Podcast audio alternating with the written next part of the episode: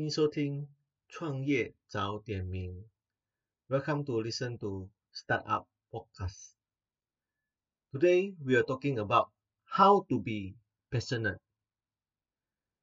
Being passionate requires dedication, hard work, focus, and the willingness to fail over and over again.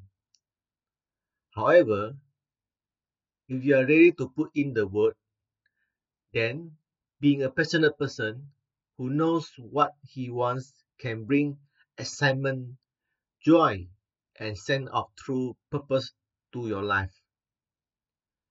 If you want to be passionate, then you have to know what you want and be willing to work hard to go after it, even if it means making more than a few sacrifices along the way. So, let's to be a passionate person. Thank you for listening.